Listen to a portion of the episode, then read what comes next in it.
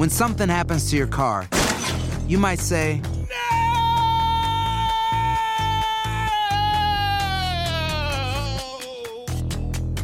My car. but what you really need to say is something that can actually help. Like a good neighbor, State Farm is there. And just like that, State Farm is there to help you file your claim right on the State Farm mobile app. So just remember, like a good neighbor, State Farm is there. State Farm, Bloomington, Illinois.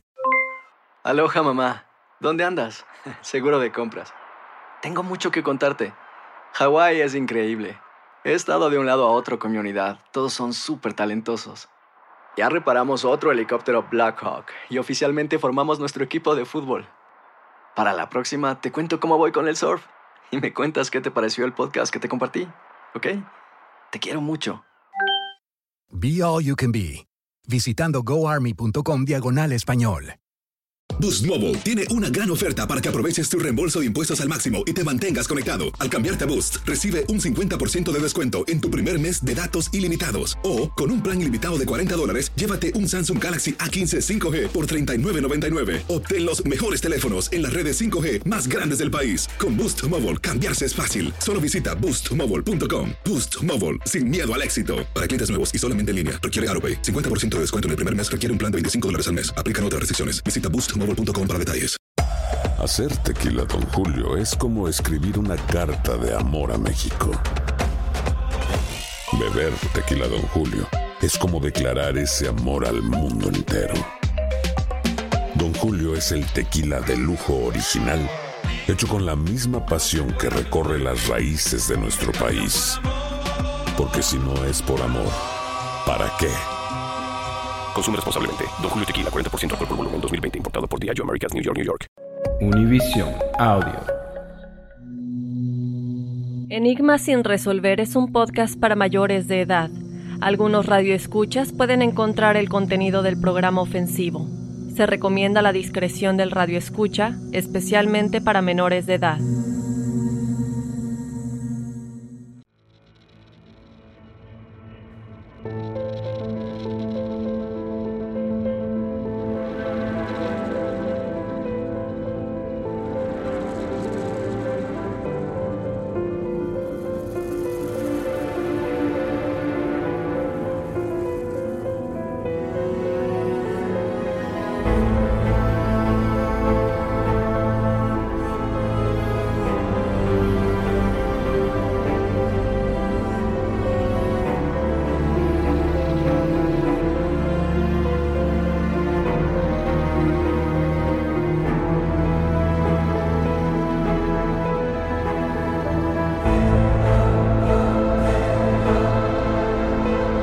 Tal? Bienvenidos a una emisión más de Enigma sin resolver. Les saluda Horacio Ontiveros. ¿Y aquí Dafne Wegebe? No estábamos muertos ni andábamos de parranda, estábamos trabajando por ustedes. En serio, gente. Oh, sí, que nos tardamos más de lo que nos queríamos tardar. Les pedimos una disculpa, escuchas, de verdad que estuvo completamente fuera de nuestras manos. Es una situación que nosotros no teníamos control absoluto, en lo absoluto. Entonces, bueno, lo que importa creo que es que estamos de regreso en una nueva temporada con muchos temas. Ahí por ahí nos andaban diciendo, es que ya se les acabaron los temas. Los temas jamás No, se van a acabar. olvídate, no, los enigmas sin resolver son infinitos y siguen saliendo nuevos, ya sea nuevos asesinatos, ya sea nuevas desapariciones, ya sea nuevas teorías conspirativas, que ni se preocupen por eso, enigmáticos. Definitivamente, ¿no? Y siempre, a lo mejor, hasta del mismo tema surgen teorías diferentes, eh, algunas vertientes. Pero bueno, estábamos acá y en serio, gracias a toda la gente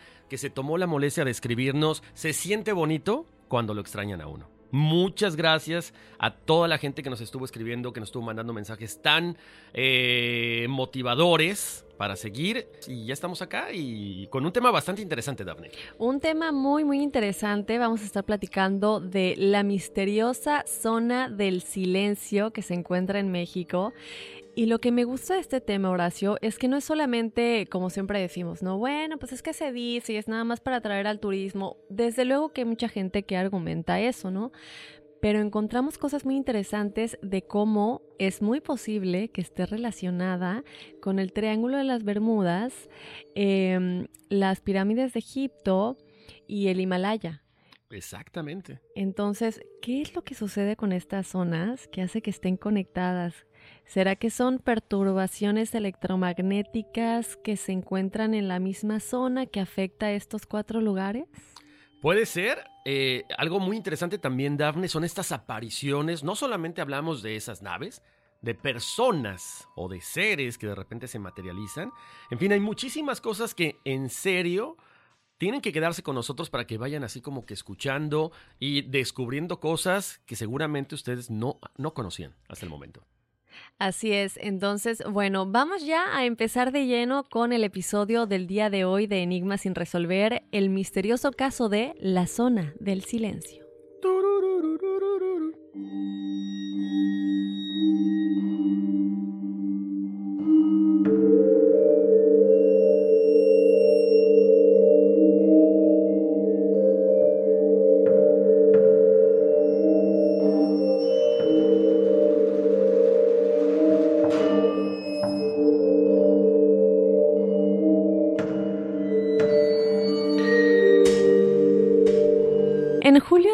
1970, un misil de pruebas Athena, lanzado desde una base militar cerca de Green River, Utah, en dirección al polígono de WSMR, perdió el control y cayó en esta zona.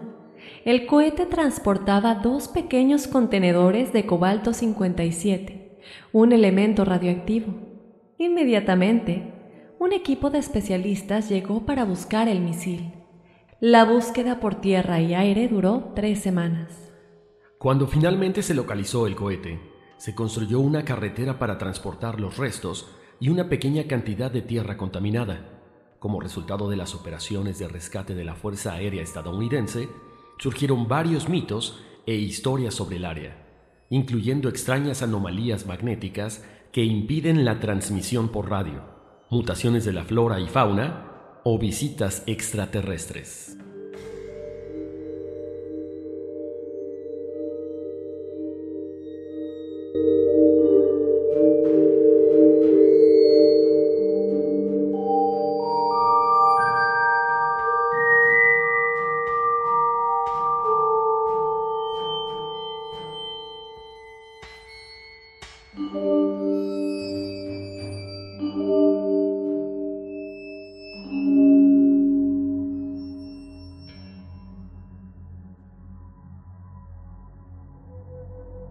Tan, tan, tan. ¿Qué tal? Bueno, de todo un poco. Sí, increíble, pero cierto. Y, yo, como siempre, aquí de mitotero, ¿cuándo vamos a ir a la zona del silencio? Espero que pronto. Ya. Espero que parte de esta reestructuración, este, no les puedo decir mucho, pero va a haber millones de dólares para investigaciones. yeah, right. Bueno, pero ahí hubo una pista de por qué también nos desaparecimos, una reestructuración también por parte interna de la empresa, ¿no? Pero eso estaría bueno, les debemos Claro. a la audiencia, le debemos la isla de las muñecas, que nosotros nos emocionamos y nos hicimos ilusiones y a la mera hora todo se nos cayó igual, pero eh, este nuevo episodio de, el nuevo capítulo de Enigmas sin resolver, creo que trae muchas sorpresas que ya será más fácil para nosotros decir, bueno, pues vámonos el fin de semana a la zona del silencio, pero ¿sabes qué oración? Todavía tenemos pendiente las partes de aquí Estados Unidos que están cerquita. Cierto, ¿sabes qué? De hecho, yo eh, me quería ir a la zona 51, al área 51, a raíz de este tipo que hace la invitación a toda la gente para que fueran allá y sacaran extraterrestres. Bueno, no, invadieran, ¿no? Pero pues, no, no se pudo. Todo se canceló a final de cuentas. Pero hubiera estado bueno ir ¿Se también. puede? ¿No se puede? ¿Qué? ¿Qué? ¿Cómo? No me enteré. No, pues ves que, bueno, este bloguero de repente dice, invita a toda la gente. Creo que era el 20... Ah, no, el veintitantos de, de- de septiembre, si no me equivoco. pues todavía hay Estamos chance. todavía, ch- todavía hay chance, sí es cierto. Para ir al área 51 y correr como Naruto. Rápido con las manos hacia atrás para esquivar las balas. Entonces, se registró como un millón y medio de personas supuestamente para asistir a este evento. Pero la CIA les dijo, hey, o sea, ustedes cruzan acá y estamos, o sea, eh, autorizados para disparar a matar. Entonces esto no es un juego, bájenle. Y tuvo que pedir disculpas a este bloguero porque se le salió de las manos esta pequeña broma.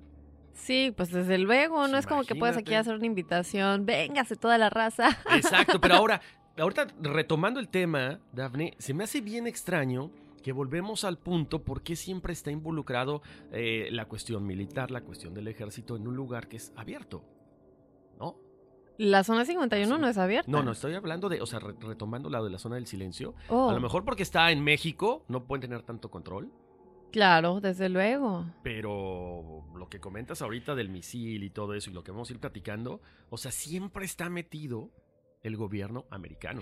Y fíjate, Horacio, qué bueno que lo comentas. Ya, ya, espéranos tantito, ya vamos a empezar. Pero qué bueno que lo comentas porque nos piden mucho el tema de las Torres Gemelas. ¿Qué pasó el 9 de septiembre del 2001? Bueno, independientemente de que les vamos a platicar desde luego de las teorías conspirativas, mm, ya me enteré, me puse a ver la serie de Looming Tower. Este, y aparte me puse a leer y me puse a ver el- el- el- los juicios que se hicieron para ver, estudiar lo que hizo la CIA en ese momento, realmente eh, en qué falló, porque se supone que ellos ya sabían y no hubo comunicación con el FBI y que fue culpa de la CIA. Entonces hay muchas cosas que la gente cree que es nada más la teoría de que el gobierno americano lo hizo, pero también la falta de comunicación entre la CIA y el FBI y cómo eso hizo o posiblemente hizo que no se pudiera evitar el, lo de las Torres Gemelas. ¿no? Wow. Bueno, los atentados en general, no solamente la caída de las torres. Qué fuerte. Pero bueno, eso será para el siguiente lunes. Y mientras tanto, ya vamos a empezar de lleno, ¿no? Claro que sí. Bueno, ¿cómo comienza todo esto? Vamos a darles, eh, primero que nada, lo que se conoce más, lo que les platicábamos del misil en la narración del principio y todo esto, y ya después nos vamos a ir hasta 1930, que es donde se registró uno de los primeros casos en la zona del silencio. Bueno, te cuento, Horacio, que en el año 1970, el misil Atena, lanzado desde la base militar norteamericana de Green River, Utah, debía llegar a la base de misiles de White Sands. Pero por causas desconocidas y misteriosas, en vez de llegar a su destino, continuó su vuelo cientos de kilómetros más al sur y se estrelló, desde luego, en la zona del silencio. ¿Qué fue lo que sucedió aquí y lo que hace que uno piense, bueno, en el Triángulo de las Bermudas desaparecen los aviones, desaparecen las embarcaciones? Aquí pues a lo mejor no se pueden ir hasta el fondo del mar, entonces se quedan en tierra, pero ¿qué es lo que hace que como que de alguna manera se absorban o se caigan o no haya señales, ¿no? Cuando sucedió esto, lamentablemente dejó desprotegidos dos pequeños contenedores de cobalto 57 que es un elemento radioactivo. De inmediato, obviamente, un equipo de recuperación estadounidense se dio a la tarea de localizar este misil, pero las anomalías magnéticas de la zona hicieron que la tarea tardara poco más de tres semanas, pues eran incapaces, desde luego, de localizar la señal de radio del misil. Y vamos a ahondar más en esto de cuándo llegó el equipo de recuperación y qué fue lo que sucedió, cuánto tiempo se quedaron a dormir y así, eh, más adelante. El caso es que Horacio, finalmente, ya que localizaron el cohete, se tendió un corto tramo de vía desde la estación de Carrillo para sacar los restos del aparato y además, bajo el supuesto de que estaban contaminadas con desechos radioactivos, se embarcaron varias toneladas de tierra del área vecina al lugar del impacto. Fíjate que las operaciones se realizaron bajo un fuerte dispositivo de seguridad, lo que también, como comentaba, se ve sospechoso porque tanta seguridad, tanto militar y tanto todo esto. Entonces, bueno, esto desde luego hizo que los lugareños vean que se junten y que se, ya, se el murmullo y qué es lo que está sucediendo, la gente que vive ahí y pudieron ver los restos del cohete porque obviamente ya no pudieron controlar controlar a toda la gente que se juntó a ver qué es lo que estaba sucediendo, ¿no? Algunos años después, la tapa de uno de los potenciadores del cohete Saturno V, que era parte de, del Apolo, se rompió y también cayó en esta misma zona. Esto mucha gente no lo sabe. Mucha gente cree que todo comenzó en el año 70 y que solamente fue el misil Atena, pero bueno, para decirles que les vamos a platicar que esto comenzó realmente en 1930 y que no solamente fue el misil Atena, sino que también una parte del cohete eh, Saturno V, que era parte del Apolo, también claro. desapareció en esta zona. A ver, Dafne, aquí ya tengo la duda de siempre, ya estás aquí, de cizañoso. ¿Cómo sabe la gente porque aquí el, reporte oficial es un cohete. ¿No podría, ¿No podría haber sido a lo mejor un ovni como el de Roswell? La gente, o sea, si yo te digo, oye, ¿sabes qué? Aquí hay un cohete y tengo que recoger el cohete, pues tú dices, bueno, pues es un cohete porque tú me lo estás diciendo. Pero en verdad, ¿qué habrá pasado? ¿Era a lo mejor un supuesto cohete? ¿Era una nave que a lo mejor ellos derribaron o que vieron que cayó en la zona del silencio? No, sí, sin duda. O tal vez se les escapó. Exactamente, claro. No decimos que los estudian en el área 51 y en estas partes desérticas. A lo mejor se han vi- hay muchos avistamientos y ahora vamos a platicar de luces en el cielo, de ovnis en esta zona específicamente. Entonces, ¿qué es lo que está sucediendo y por qué siempre está conectado el gobierno con los avistamientos de ovnis? ¿Cuál es la conexión? Y también con las, las perturbaciones electromagnéticas, ¿no? Exacto. Yo te puedo asegurar que si esta área 51 estuviera en Estados Unidos, ya hubieran hecho ahí un área 51, básicamente, ¿no? O sea, todo secreto, todo cerrado para que no entre nadie y seguir haciendo eh, infinidad de experimentos con naves y con todo lo que tengan ahí de tecnología. Así es. Entonces, definitivamente un misterio, Horacio. Así es. Bueno, pero antes de seguirnos adentrando y también les vamos a platicar de los casos más famosos que de las cosas que han pasado en esta zona, vamos a continuar un poquito con el preámbulo, ¿no? Para el momento en el que el equipo de recuperación estadounidense Horacio llegó a la zona del silencio, uno de los primeros lugares en donde estuvieron fue en la antigua estación de ferrocarriles de México, en donde pernoctaron, o sea que se quedaron dos noches ahí a dormir en el tren especial en el que se transportaban. Todo esto, estamos hablando de un equipo de científicos, de 50 científicos de la NASA, no cualquier cosa, que además, y esto de nueva cuenta, mucha gente no lo sabe, estaban encabezados por el padre de la bomba atómica. O sea, estas personas estuvieron en la zona del silencio. ¿Qué harían ahí? Tiene que ser definitivamente un lugar en el que pasan cosas. Bueno, el padre de la bomba, bomba, atómica y que además es quien puso al hombre en la luna. Él es el alemán Werner Magnus Maximilian Freiherr von Braun. Vámonos al nombre corto, Werner Braun. Eh, que él, bueno, él es alemán, pero ya está nacionalizado estadounidense. Y todo este equipo de 50 científicos de la NASA estaban encabezados por él para saber, bueno, qué es lo que está sucediendo. Entonces, bueno, nosotros, sinceramente, cuando estábamos haciendo la investigación, jamás nos hubiéramos imaginado que él hubiera estado en la zona del silencio en nuestro país haciendo sus estudios, los cuales han tenido gran impacto en la NASA. O sea, lo que sucede y lo que hay en la zona del silencio, las rocas, incluso la arena, eh, todo tipo de metales que se encuentran ahí, son estudiados con motivos científicos para la NASA. Esto ya es, ya es... Demasiado raro, ¿eh? Demasiado raro porque volvemos al punto, ¿qué tenía que hacer? Entiendo que lleves un grupo de científicos a recoger esta parte del cohete o la parte del cohete, bueno, de Saturno y, y, todo esto, pero 50 personas, llevarte tierra, o sea, ¿qué más encontraron ahí? Así es. Es increíble, increíble. Y luego alguien tan importante, eh, eh, en este caso como es el padre de la bomba atómica o, o, o, la persona encargada de poner el hombre a la luna, yo no me la como así tan fácil, ¿eh? Yo creo que sí había algo más por ahí. Sí, no, aparte estamos hablando de que no es solamente quién es él, sino que es lo que sucede con lo que ellos toman de la zona del silencio para llevar a cabo más investigaciones que pueden impactar a la humanidad en general Exacto. y al lugar que tenemos en el universo, porque ya hemos dicho, no estamos solos. Entonces, ¿qué es lo que este, se está haciendo con lo que existe en la zona del silencio para que nosotros como la raza humana tengamos un impacto a nivel universal, ¿no? Cierto. Entonces, bueno, Horacio, desde luego que tanto misterio despertó sospechas y originó rumores. Imagínate todos los lugareños que habrán pensado, ¿qué es lo que está sucediendo aquí?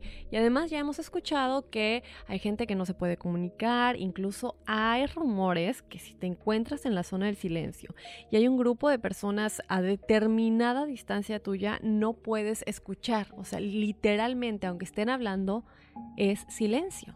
Entonces, bueno, poco después de todo esto, un lugareño radicado en Ceballos, Durango, dijo haber localizado una zona en la cual no se escuchaba la radio. El fenómeno fue investigado por especialistas de la ciudad de Torreón, desde luego. Es entonces cuando surgió la hipótesis de la existencia de una especie de cono magnético sobre la región que provocaba ionizaciones en la atmósfera que bloqueaban la transmisión de las ondas de radio. Entonces, así comienza la leyenda Horacio. En la actualidad, fíjate que hay quienes afirman que al entrar a la zona del silencio, lo que te decía, no se puede escuchar la conversación de otras personas, al igual de que el lugar sirve en ocasiones como una base de aterrizaje de extraterrestres.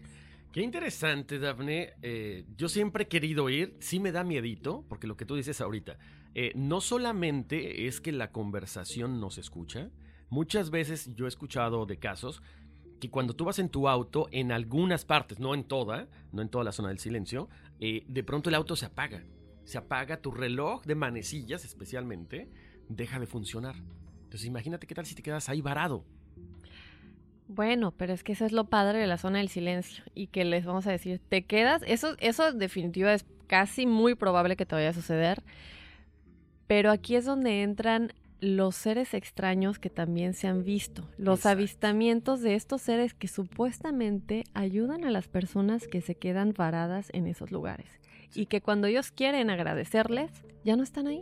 Sí. ¿Sabes que No sé si alguna vez lo había comentado aquí, Dafne, en Querétaro y en Puebla eh, especialmente en Puebla, cerca del volcán, que es uno de los lugares con más electromagnetismo en todo el mundo, hay una parte, una pendiente, no sé si te lo comenté alguna vez, donde tú pones tu auto en punto muerto. Bueno, normalmente el auto, el, de, eh, ¿cómo se llama? No el automático, sino el estándar. Y está la pendiente y en vez de que el auto vaya hacia abajo, empieza a subir. Lo, está, lo tienes apagado. ¿Cómo se llama el lugar? Eh, Atlimeyaya. No es, no, me parece que lo platicaste con Bueno, Malo y Feo. no estoy segura. Creo que alguna vez lo comenté, no me acuerdo si con ellos, pero sí, es bien interesante porque incluso, ojo, no solamente afecta al auto. Tú pones una lata de refresco y lo mismo. En vez de que empiece a hacerse para abajo, empiece a, empieza a deslizarse hacia abajo, empieza a subir. Entonces es un electromagnetismo que afecta a cualquier eh, cosa que esté ahí, porque alguna vez lo probamos con un balón también de fútbol y pasa lo mismo. O sea que si voy y me paro ahí voy a empezar a flotar. a lo mejor, cálmate Goku.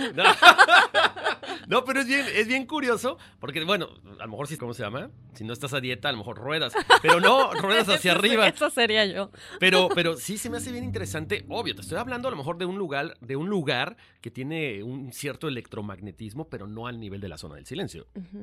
Pero mira.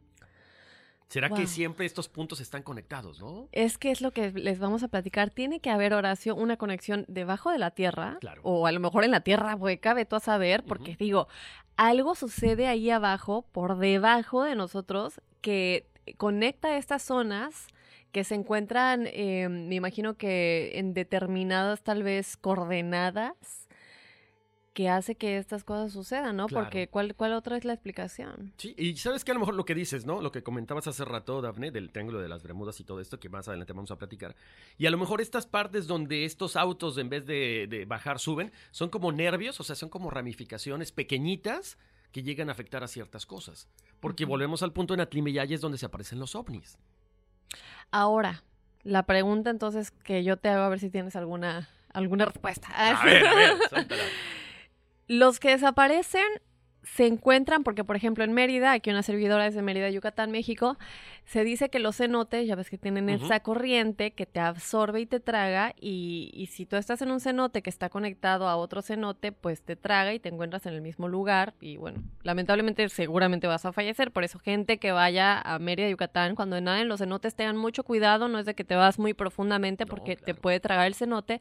Entonces, ¿será que estas eh, zonas que tienen estas eh, perturbaciones electromagnéticas y algunos que se van para arriba y otros que se van para abajo, se encuentran en el mismo lugar, lo que sea que se haya tragado o que haya flotado?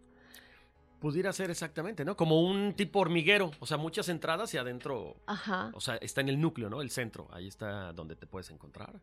¡Wow! Interesante. Muy, muy interesante. Estaría padre ir y que nos traiga y nos, y nos vamos a la tierra hueca a ver qué, qué hay por ahí, ya testimonio real. Exacto. Bueno, entonces fíjate que a pesar de que obviamente muchos supersticiosos, existen, es un número considerable de gente los que visitan el lugar experimentando eventos paranormales y que eran supersticiosos hasta que fueron a la zona del silencio. Y bueno, obviamente estos eventos paranormales se dice que son únicos de este lugar. Por otro lado, Horacio, te cuento que existe otra zona en algún lugar, que es lo que les decíamos, del Tíbet o Nepal, que tiene las mismas características. Por lo que se considera a la zona como un polo donde se concentra la energía terrestre. Muchos visitantes encuentran muy difícil poder ubicar a la zona del silencio, por lo que se dice que ésta cambia de lugar según las condiciones de la atmósfera. E incluso se considera la presencia de varias manchas del silencio que se desplazan continuamente por el desierto de forma errática. O sea que no solamente que vas y te paras en un lugar y siempre sucede ahí, sino que la rotación de la Tierra hace que esto también cambie. Wow, que tiene sentido de alguna manera, ¿no? Pero, pero y luego no sabes en dónde. Aparte, sabes que, Daphne, cuando estábamos haciendo la investigación, nos hemos dado cuenta que muchos de los desiertos de eh, actualmente fueron mares en su momento. Entonces, si tomas en cuenta también la luna llena y la posición de la luna, tiene que ver entonces también esa parte con el electromagnetismo, ¿no? Sí, y tiene que ver también con las constelaciones que hemos dicho que están conectadas a muchas partes de la Tierra y por qué, por qué y quién hizo esas conexiones. Seres que vinieron a nuestro planeta siglos, millones de, de años atrás, ¿no? Exacto. Otra cosa es la siguiente, ¿no? Tú entras a la zona del silencio y dices, no, pues ya me voy aquí, muy a gusto, ya vine. No, pues no es tan fácil. No es tan fácil, porque para abandonar la zona del silencio hay que batallar con los peligrosos bancos de arena en los que los vehículos pueden quedarse varados, como estábamos platicando, ¿no? Bueno, te cuento que poco a poco se va reduciendo la alta efigie de Pastelone al alejarse de la, al momento en el que uno se aleja hacia la carretera. ¿Esto qué quiere decir? Bueno, la efigie de Pastelone es como el, la forma que se le da como de cráter a todos estos bancos de arena en los que es muy difícil salir de ellos. Entonces, si ustedes deciden ir a la zona del silencio, nada más tengan cuidado en dónde se meten porque no es tan fácil salir de esta área, ¿no? Entonces, bueno, conforme te vas alejando, ya te das cuenta que tiene la forma de un cráter lunar. A veces cuando estás cerca de, de algo que tiene una forma, no lo ves porque estás muy cerca, no te das cuenta de la forma. Claro. Y es muy curioso que esto específicamente tiene la forma de un cráter lunar, o sea, regresamos a lo mismo. ¿Por qué siempre estamos conectados con algo del universo, con algo que no conocemos y que no es parte de nuestro planeta, ¿no? Claro, y si es capaz de atraer un cohete o una cuestión de un, transporte eh, lunar, pues obviamente es capaz de atraer estos meteoritos y crear este tipo de cráteres, ¿no? Exacto. Entonces, bueno, esto también, Horacio, es similar a muchas de las formas que se encuentran en la Sierra del Diablo, que también es un lugar bastante tenebroso. Regresar a la zona del silencio es como volver de otro mundo a la realidad. Bueno, yo creo que tiene sentido, ¿no? Es, claro. Tenemos la, el testimonio del, del Triángulo de las Bermudas, esta señora que dijo qué es lo que es estar ahí, pero no hemos escuchado directamente de alguien que haya estado en la zona del silencio y que haya experimentado algo como lo que ella vivió en el Triángulo de las Bermudas. Exactamente, así que si hay alguien que nos esté escuchando y ha tenido esta, la oportunidad de estar en este lugar, Échenos una, llamada y con gusto lo vamos a platicar, por supuesto.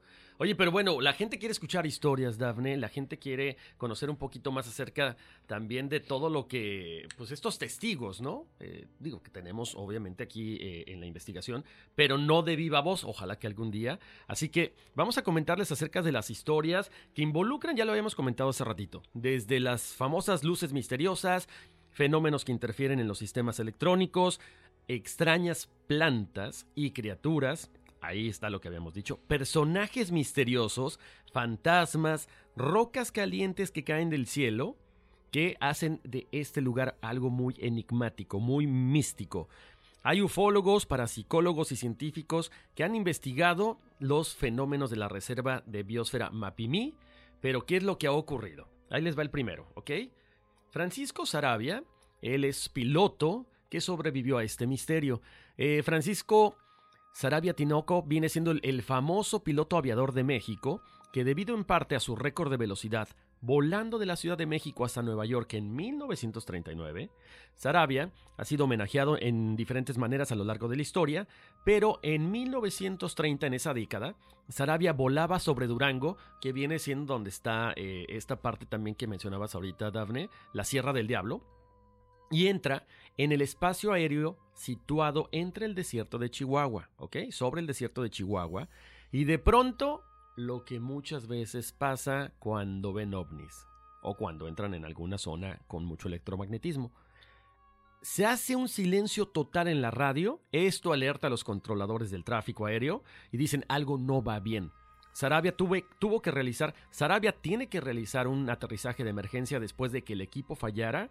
Él sobrevive, pero ni los ingenieros ni él, un piloto con tanta experiencia, pueden encontrar una explicación de qué fue lo que pasó, porque súbitamente, especialmente cuando está en esta zona, empiezan a fallar los, los controles del avión regresamos a lo mismo, ¿no?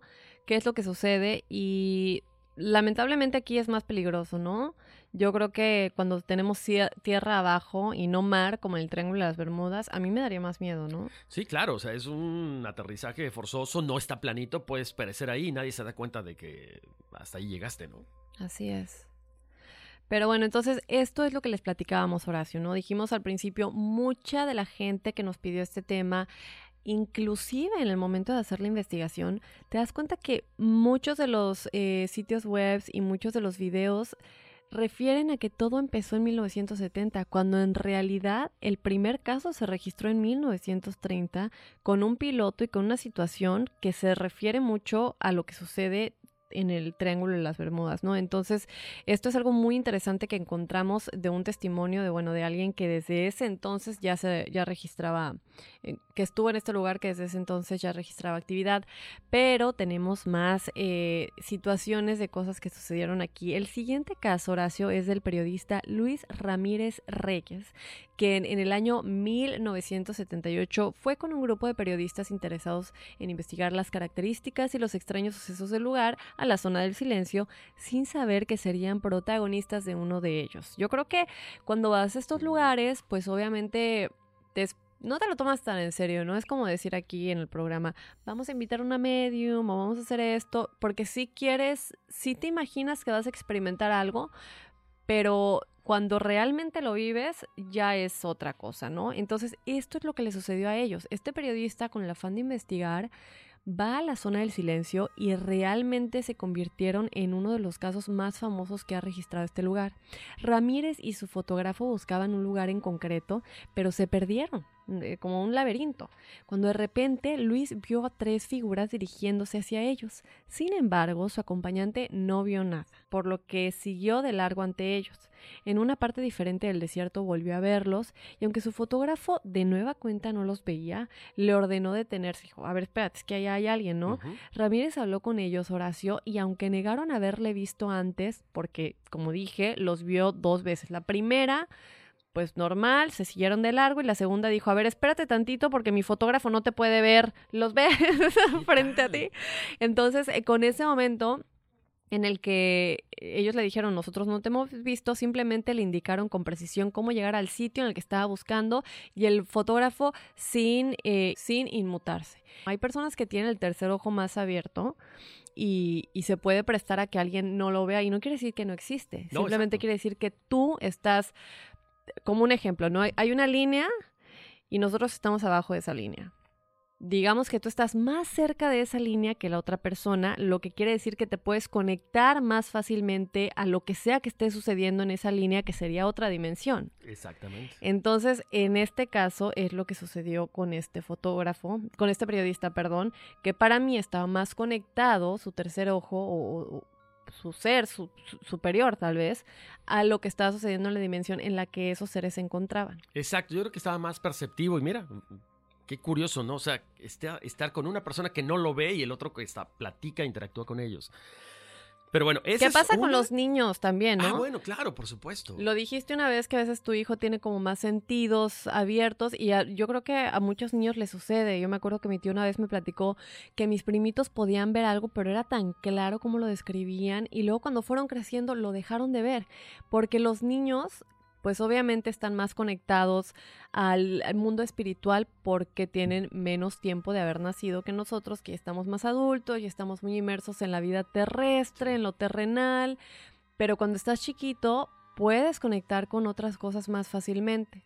Y hay quienes, a pesar de que crezcan, a pesar de que envejezcan, siguen estando conectados a eso, ¿no? Entonces, es lo mismo, chicos. Si ustedes hablan con sus niños y de pronto les dicen que tienen un amigo imaginario, que pueden ver algo, no lo tomen tan a la ligera, porque realmente esto es real. Hay gente que lo puede ver porque están conectados a estas otras dimensiones. Y sobre todo, ni en la ligera como, ay, no, es, es- está imaginando, está jugando, ni tampoco el decir, no, estás loco, eso no existe. No, no, tómenlo como algo diferente, porque muchas veces esos niños son niños especiales. Y cuando no les das el debido, la debida atención, es así como que, ah, o sea, no le importa, y pierden esa facilidad de contacto con otros seres que a lo mejor necesitan ayuda, o esos niños están aquí para ayudar también.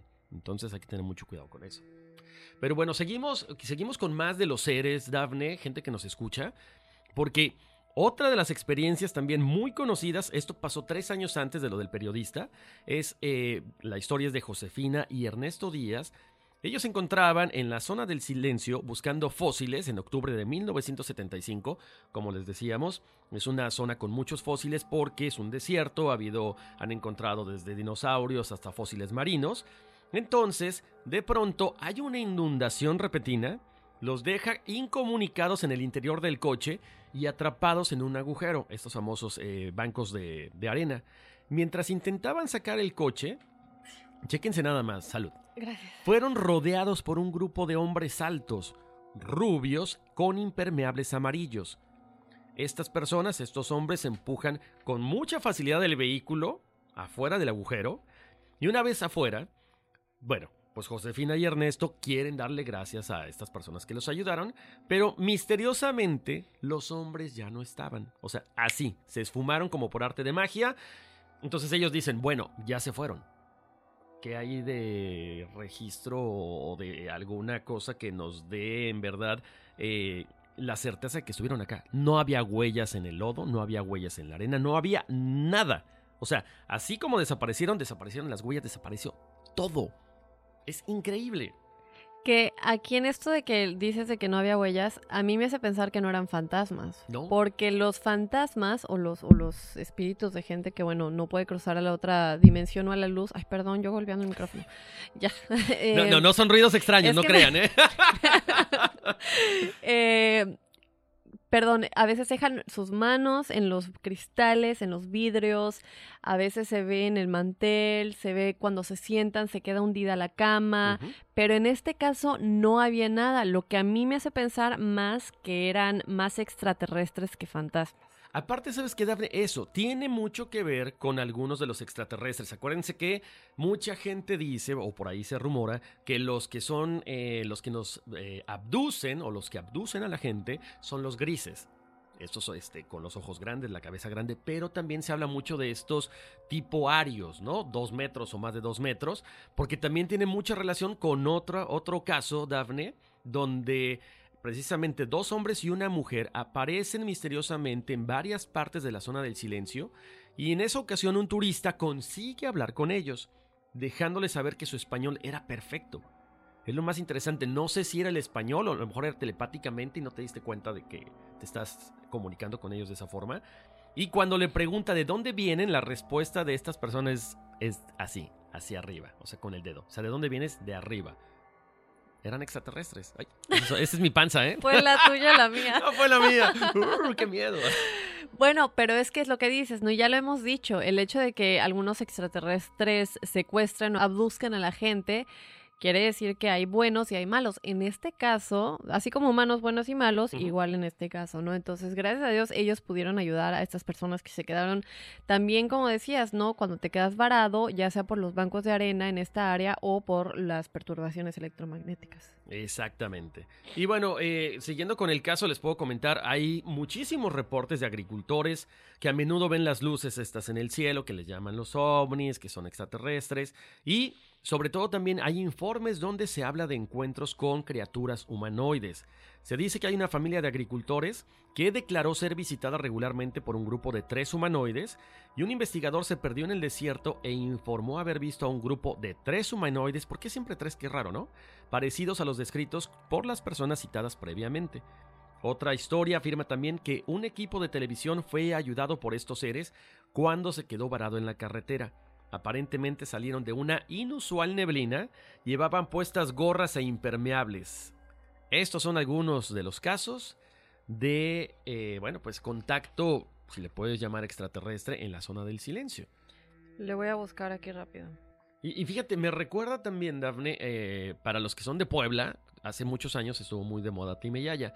Se hablaba mucho de un señor que tenía un restaurante y un criadero de truchas y decían que se le había aparecido esta nave, o sea, bajó la nave, baja un tipo no gris, sino así como esto que estamos platicando.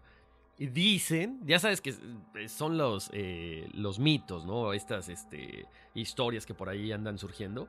Que de repente el tipo le baja el cristal así con la mano, o sea, nada más como telepáticamente. Y le dice que todo va a estar bien, que su negocio va a florecer y que le va a ir excelentemente. Y Mm. misteriosamente es el tipo que le va mejor en esta parte de Atlimeyaya, con su negocio y su criadero de truchas. Y mira, Horacio, ahorita que dijiste, ¿por qué siempre tres? ¿Qué se esconde detrás del número tres y qué podría tener que ver con estas personas? Bueno, fíjate que el número tres está conectado con los maestros ascendidos que están trabajando a nuestro favor. Este es el significado del número 3 en lo espiritual y en lo angélico. Entonces, qué casualidad, ¿verdad? Que, que... Y hay quienes dicen que los extraterrestres, o los... Sí, los extraterrestres están conectados con los ángeles, Ajá. que siguen siendo seres de luz. Entonces, bueno, ahí está el significado del número 3. A lo mejor una de las razones por las que siempre se presentan en 3. Muy cierto. Bueno, por otro lado, desde el siglo XIX ha habido informes de unas piedras calientes que caen del cielo en la zona del silencio. Al parecer, aparecen de la nada, con el cielo completamente despejado. También se ha informado de misteriosas luces flotando sobre el suelo o en el cielo ya más elevadas.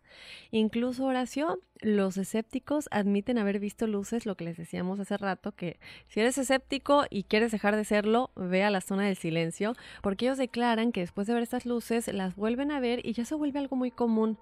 A todo esto se suman los avistamientos de ovnis, siendo esta zona ampliamente conocida e investigada por los ufólogos no solamente mexicanos, sino también más que nada de Estados Unidos. Sí, yo creo que eh, lo hemos visto, ¿no? Para, para las antiguas eh, civilizaciones era común verlos. Y para nosotros es así como que nuevo y la gente decía, pues son luces, nos vienen a visitar, es lo más común y más lo más corriente que, que estén aquí. Y uno así como que, oh, wow, esto es nuevo. Sí. Bueno, la ciencia, obviamente hay muchos estudios, pero aún no se ha podido encontrar una explicación definitiva y lógica y racional que nuestro cerebro todavía no tan avanzado pueda entender para todos los fenómenos que ocurren en la zona del silencio. También, debido a que se dijo que existía un gran mole de hierro magnético debajo de la Tierra, fíjate que Pemex y otra empresa, Altos Hornos de México, eh, bueno, ellos hicieron con fines comerciales amplias investigaciones geofísicas con magnetómetros. Al mismo tiempo, se comunicó que había una enorme masa de rocas más pesadas que lograban la desviación de los meteoritos hacia esa zona. Los geofísicos de Pemex necesitan saber la posición de las rocas ígneas debajo de los sedimentos marinos, a lo que llaman basamento para limitar sus exploraciones por petróleo. Esto se me figura un poco a lo que sucede con el fenómeno del niño en la península de Yucatán para alejar a los huracanes, que bueno, sí hemos tenido huracanes ahí, pero es como que una zona que ya se estudió obviamente eh, científicamente de qué es lo que sucede en esta área que hace que cuando un huracán se está acercando a la península se aleje y es el fenómeno del niño. Entonces parece que es lo mismo pero para alejar a los meteoritos. Exacto. Además, la aparición de ejemplares de aerolitos en la región aumenta los rumores en la población de los alrededores, quienes hablan de sucesos místicos y espaciales. Sin embargo, esta no siempre ha sido una zona desértica. Hubo un tiempo en el que cerca de la zona del silencio convivían 18 familias, aunque poco a poco se han ido alejando y también se sabe muy poco de ellas. Existe un lugar también en la península de Yucatán que se llama el Pueblo Fantasma, que se dice que la gente se fue, así como Chernobyl, pero se llama el Pueblo Fantasma. Eh, yo una vez fui, pero el, el, lo que sucedió aquí es que había tantos eh, eventos paranormales que la gente decidió irse y están las casas vacías, incluso hay algunas cosas que se quedaron ahí, así como Chernobyl, literal. Oh. Entonces parece que este lugar en la zona del silencio, la zona del silencio es muy grande. En esta parte en la que les estamos diciendo que había 18 familias que poco a poco se fueron y poco se sabe de ellas, es exactamente por lo mismo, ¿no? Suceden cosas en estos lugares que la gente prefiere, es como cuando estás en una casa embrujada, pues obviamente te quieres ir porque quieres proteger a tu familia, ¿no? Eh, entonces, bueno, este es lo que sucedió en esta parte. Fíjate que recientemente el rescate de un joven extraviado en la zona del silencio, donde pasó más de cinco días, podrían también resolver muchas dudas de los que los investigadores tienen y también interesados en estudiar el fenómeno. Aunque el joven de 35 años, originario de Chihuahua, se encuentra el día de hoy sano y salvo, gracias a Dios, los agentes de la Policía Estatal lo encontraron completamente casi casi blanco cuando salió y, que bueno, estaba en el momento lamentablemente inconsciente porque sufrió un desmayo por la impresión que tuvo con lo que sea que haya sucedido. No, no sabemos qué vio aquí, pero, pero esto está documentado por la Policía Estatal del lugar. Muy interesante. Ahora pongan atención porque hace rato mencionaba Daphne toda esta cuestión del Triángulo de las Bermudas, las pirámides de Egipto y ahora vamos con más datos, con más información porque una de las últimas teorías apunta a que existe este alineamiento que mencionaba Daphne entre la zona del silencio, el Triángulo de las Bermudas y las pirámides de Egipto. ¿Por qué? Bueno, se dice que está ubicado en el paralelo 27 y que es el mismo paralelo donde se encuentra el Triángulo de las Bermudas. ¿Coincidencia? Mm, lo dudo. Y es el mismo paralelo donde se encuentran las pirámides de Egipto y la cordillera y la cordillera del Himalaya creando así esta especie de vórtice energético, así que bueno, pues ya tiene muchas coincidencias, y los investigadores estadounidenses han estudiado la Tierra y las rocas del lugar para investigar a fondo científicamente, y a partir de esto nacieron las teorías de que la Tierra de este lugar tiene propiedades magnéticas, lo que podría explicar algunos de los sucesos que están pasando, ¿no? Día con día. Pudiera ser, pues ya, o sea, todo está en el paralelo 27 eso quiere decir que por ahí se están manifestando ciertas cosas. Eh, les cuento también que la zona del silencio eh, se encontraba en el pasado, lo comentábamos hace ratito, se encontraba debajo del mar Thetis durante la era cenozoica y debido a los cambios climatológicos se convirtió en una zona desértica que es ahora, pero en su momento alojó decenas de especies marinas, por lo que normalmente la gente encuentra fósiles de más de 70 millones de años que tienen que ver con crustáceos, con peces, con todo este tipo de, fauna marina que formaron parte de este, de este océano hace millones de años. Y también encuentran restos de flechas que fueron utilizados por cazadores en épocas prehistóricas. Impresionante, Horacio. También fíjate que los trenes que van a esta zona transportan únicamente rocas y metales, también como les decía al principio. Ellos no transportan mercancía ni tampoco pasajeros. ¿Por qué? Bueno, este es el misterio. Estos trenes traen estos metales que le dan la propiedad tan misteriosa a la zona del silencio. Muchos de estos también obviamente se llevan para investigar, se recogen de estos lugares. A mí lo que me impresiona es que recojan específicamente la arena y las rocas y metales de estos lugares para saber qué es lo que está sucediendo, pero no nos informan. Exacto, ese es el misterio, ¿no? O sea, tienes tanto tiempo investigando, tienes tanto tiempo eh, con este tipo de situaciones, pero todo se mantiene bajo el agua. Exacto. Qué interesante, qué perturbador, porque nos intriga, ¿no? Definitivamente. Bueno, pues también hablando de perturbaciones, eh, todas estas perturbaciones electromagnéticas que estábamos hablando, vienen a, digamos que a explicar lo que está pasando en estas zonas que son comunes, ¿no? Como lo decíamos en el Triángulo de las Bermudas, las pirámides de Egipto. Y es importante mencionar estas dos anteriores, las pirámides y el Triángulo, porque son zonas que tienen que ver con este fenómeno que también se da en Japón en la zona llamada el mar, el mar del Diablo, que también es muy conocida por las desapariciones de aviones, por las desapariciones de embarcaciones, que alguna vez lo comentábamos con lo del Triángulo de las Bermudas, ¿no? Entonces todo tiene, como siempre, todo tiene una relación. Sí. Está muy misterioso porque hay tantos lugares en la Tierra que tienen exactamente las mismas características y yo digo que de alguna manera se conectan con la Tierra hueca. Pero bueno, Horacio, fíjate que también existen las nubes electrónicas. Ese nombre ya está muy raro, ¿no? Bueno, las nubes electrónicas serían nubes de altura cargadas magnéticamente. La causa de este fenómeno podría estar ligada con la interacción de partículas solares y con la atmósfera terrestre. Aunque esté malentendido, este fenómeno estuvo notado varias veces arriba del Triángulo de las Bermudas de igual manera. Nubes extrañas en forma de espiral y rodeados de niebla fueron muy señaladas, fotografiadas y también en video, ¿no?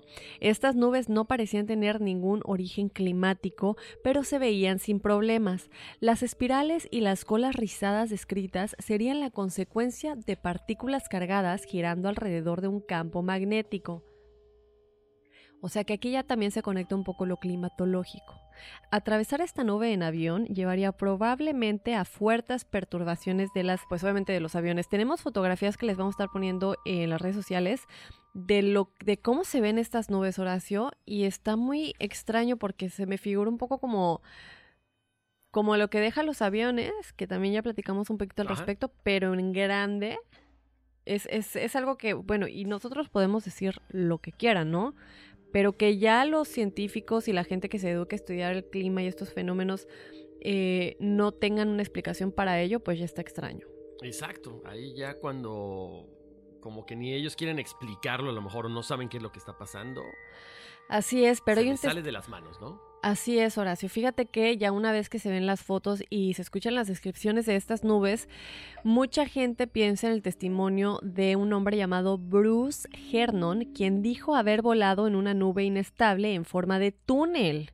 Bruce probablemente ha volado en la orilla de una de estas nubes que sería también una línea de campo magnético, lo que explicaría por qué el túnel se había quedado abierto. El movimiento que animaba la nube en torno a su avión se debería a las partículas cargadas girando alrededor de la línea de campo. Entonces, bueno, nosotros lo podemos ver como una nube, pero una vez adentro es completamente diferente. Eso, eso está como de miedo, ¿no? Imagínate, estás volando en esto. Yo me, no sé, yo me hubiera imaginado, quién sabe dónde salga. Sí. A lo mejor en otro planeta, a lo mejor en otra línea espacio-temporal. Pero bueno, pues ahí está.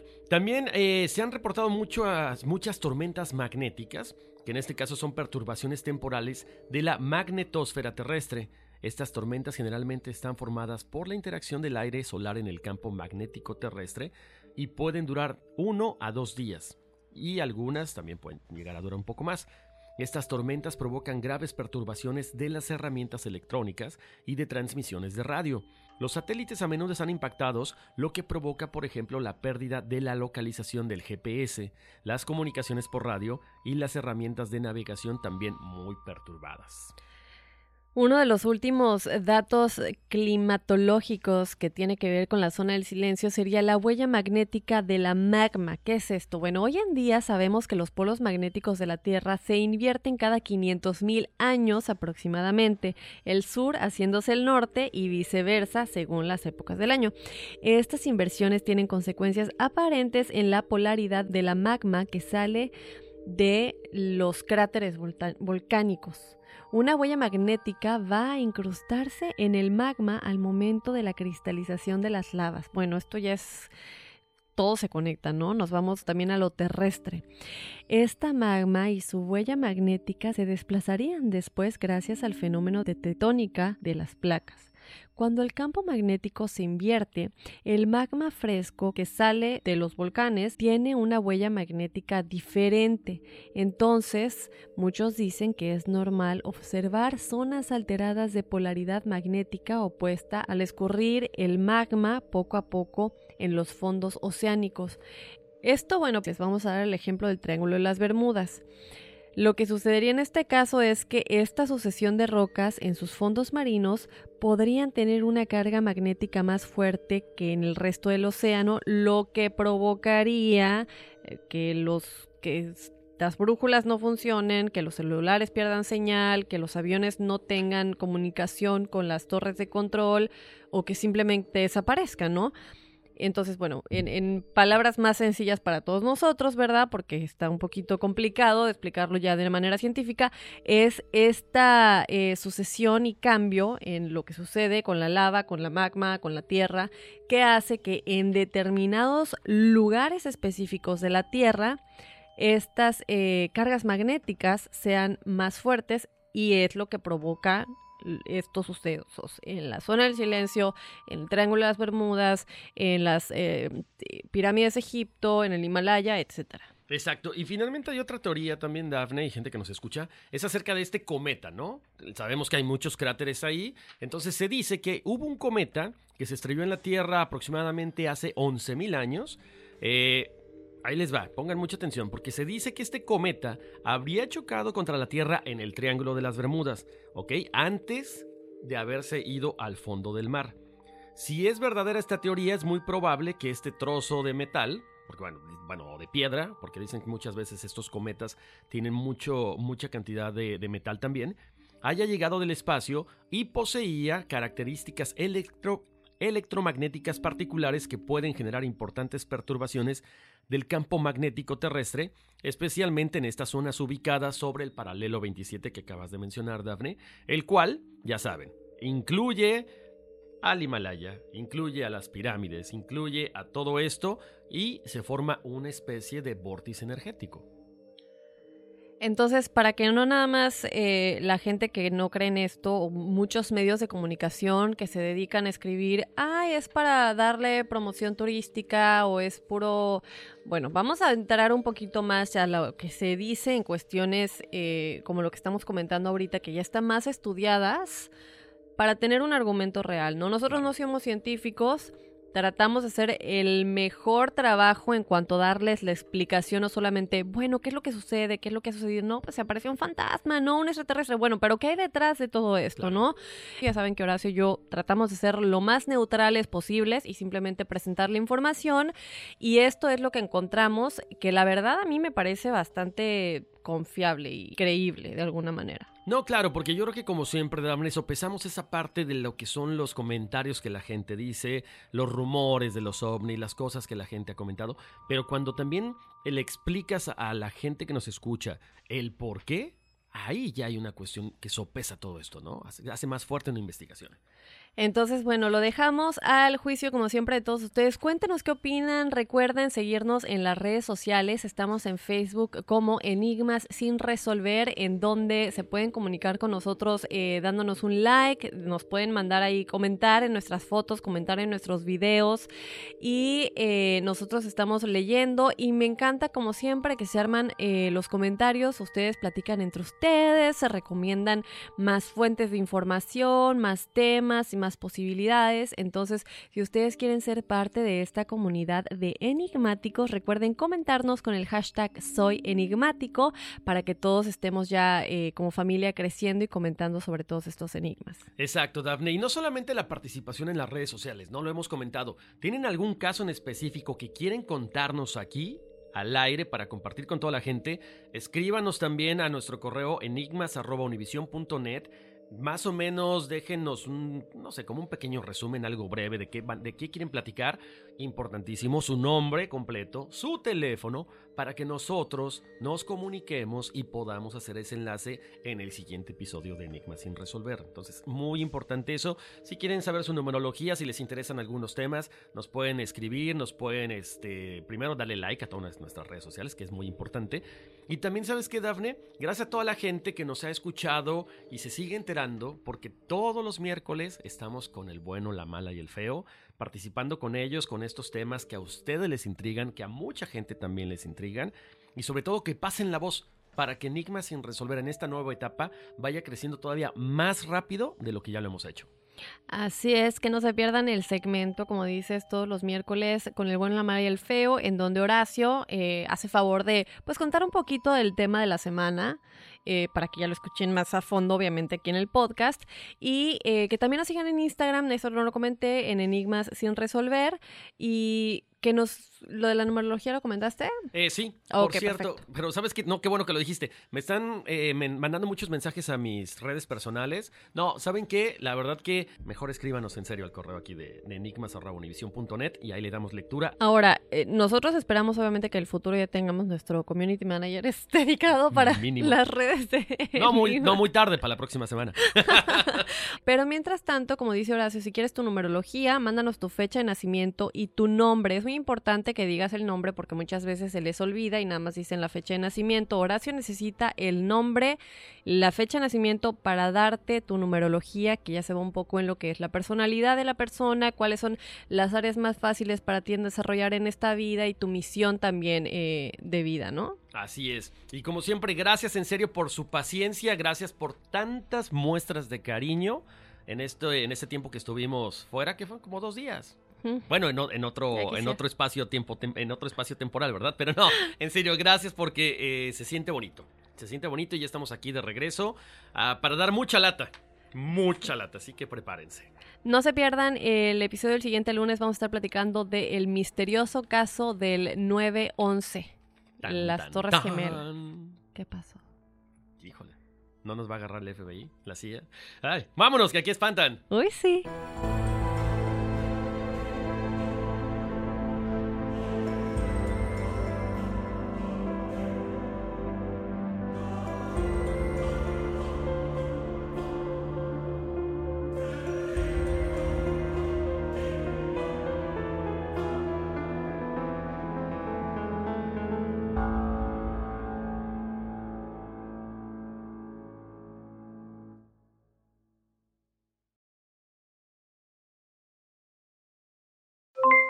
Aloha mamá, ¿dónde andas? Seguro de compras. Tengo mucho que contarte. Hawái es increíble. He estado de un lado a otro con mi unidad. Todos son súper talentosos. Ya reparamos otro helicóptero Blackhawk y oficialmente formamos nuestro equipo de fútbol. Para la próxima te cuento cómo voy con el surf y me cuentas qué te pareció el podcast que te compartí, ¿ok? Te quiero mucho. Be All You Can Be, visitando goarmy.com diagonal español. Boost Mobile tiene una gran oferta para que aproveches tu reembolso de impuestos al máximo y te mantengas conectado. Al cambiarte a Boost, recibe un 50% de descuento en tu primer mes de datos ilimitados. O, con un plan ilimitado de 40 dólares, llévate un Samsung Galaxy A15 5G por $39.99. Obtén los mejores teléfonos en las redes 5G más grandes del país. Con Boost Mobile, cambiarse es fácil. Solo visita boostmobile.com. Boost Mobile, sin miedo al éxito. Para clientes nuevos y solamente en línea, requiere AroPay. 50% de descuento en el primer mes requiere un plan de 25 dólares al mes. Aplican otras restricciones. Visita Boost para detalles. Si no sabes que el Spicy McCrispy tiene Spicy Pepper Sauce en el pan de arriba y en el pan de abajo, ¿qué sabes tú de la vida? Para, pa, pa, pa. Ohio, ready for some quick mental health facts? Let's go. Nearly 2 million Ohioans live with a mental health condition. In the U.S., more than 50% of people will be diagnosed with a mental illness in their lifetime depression is a leading cause of disability worldwide. So, why are some of us still stigmatizing people living with a mental health condition when we know all of this? Let's listen to the facts and beat the stigma. Ohio, challenge what you know about mental health at beatthestigma.org.